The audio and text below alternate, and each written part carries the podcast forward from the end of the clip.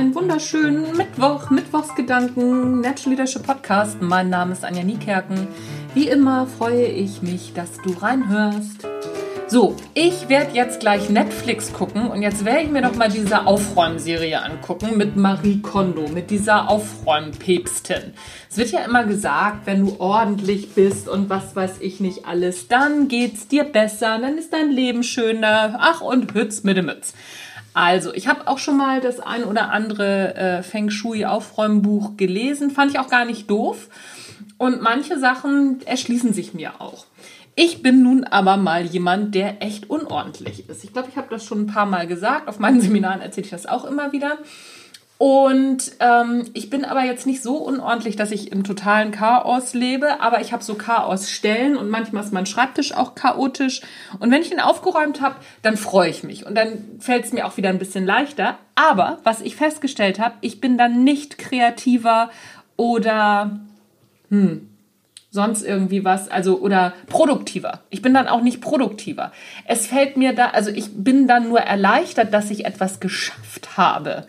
Und jetzt frage ich mich persönlich, ob dieses gute Gefühl davon kommt, dass ich das geschafft habe, weil immer wenn ich irgendwas schaffe, habe ich ein gutes Gefühl.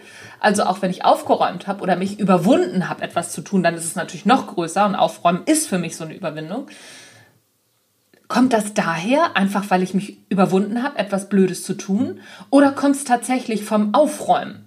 So, und das würde mich mal interessieren. Da würde mich echt mal, ähm, ja, das, da würde mich auch mal Forschung zu interessieren. Ich finde da aber nichts zu. Ich finde nur so Sachen dazu, wie ähm, Menschen, die im Chaos leben, sind insgesamt dicker oder ähm, Menschen, die, die im Chaos leben, sind unglücklicher. Ja, ja, ja, Chaos schon. Die Frage ist, was ist Chaos und wo fängt Chaos an? Bin ich nur einfach ein bisschen unordentlich und ein bisschen schlampig und ein bisschen schludrig?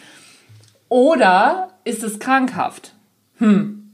Und deswegen stehe ich dieser ganzen Ordnungs- hm, Hype, Wut, keine Ahnung, stehe ich dem so ein bisschen skeptisch gegenüber. Nichtsdestotrotz werde ich mir, ich äh, habe das die ganze Zeit immer hm, boykottiert, aber ich werde mir jetzt mal diese Serie angucken und dann werde ich mal gucken, ob ich danach ordentlicher und glücklicher werde. Ich werde auf jeden Fall berichten, was die Essenz dieses Mittwochsgedanken-Podcasts ist Guck genau hin, was für dich funktioniert.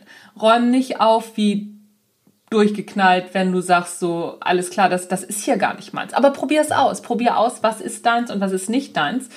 Ganz häufig liegt die Lösung für einen selber in der Mitte. Bei mir ist es auch so. Also ich finde es schön, wenn die Küche ordentlich ist, wenn das Badezimmer ordentlich ist. Und ich finde es auch schön, wenn das Wohnzimmer ordentlich ist. In meinem Schlafzimmer und auf meinem Schreibtisch sehe ich das anders. Wie siehst du das? Würde mich freuen, wenn ich da eine Rückmeldung dazu habe.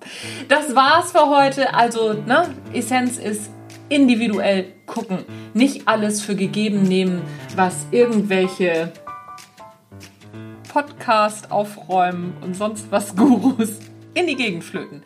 Ich flöte mich raus für heute. Das waren die Mittwochsgedanken. Mein Name ist Anja Niekerken. Ich freue mich, wenn du beim nächsten Mal wieder reinhörst. Tschüss, bis dann.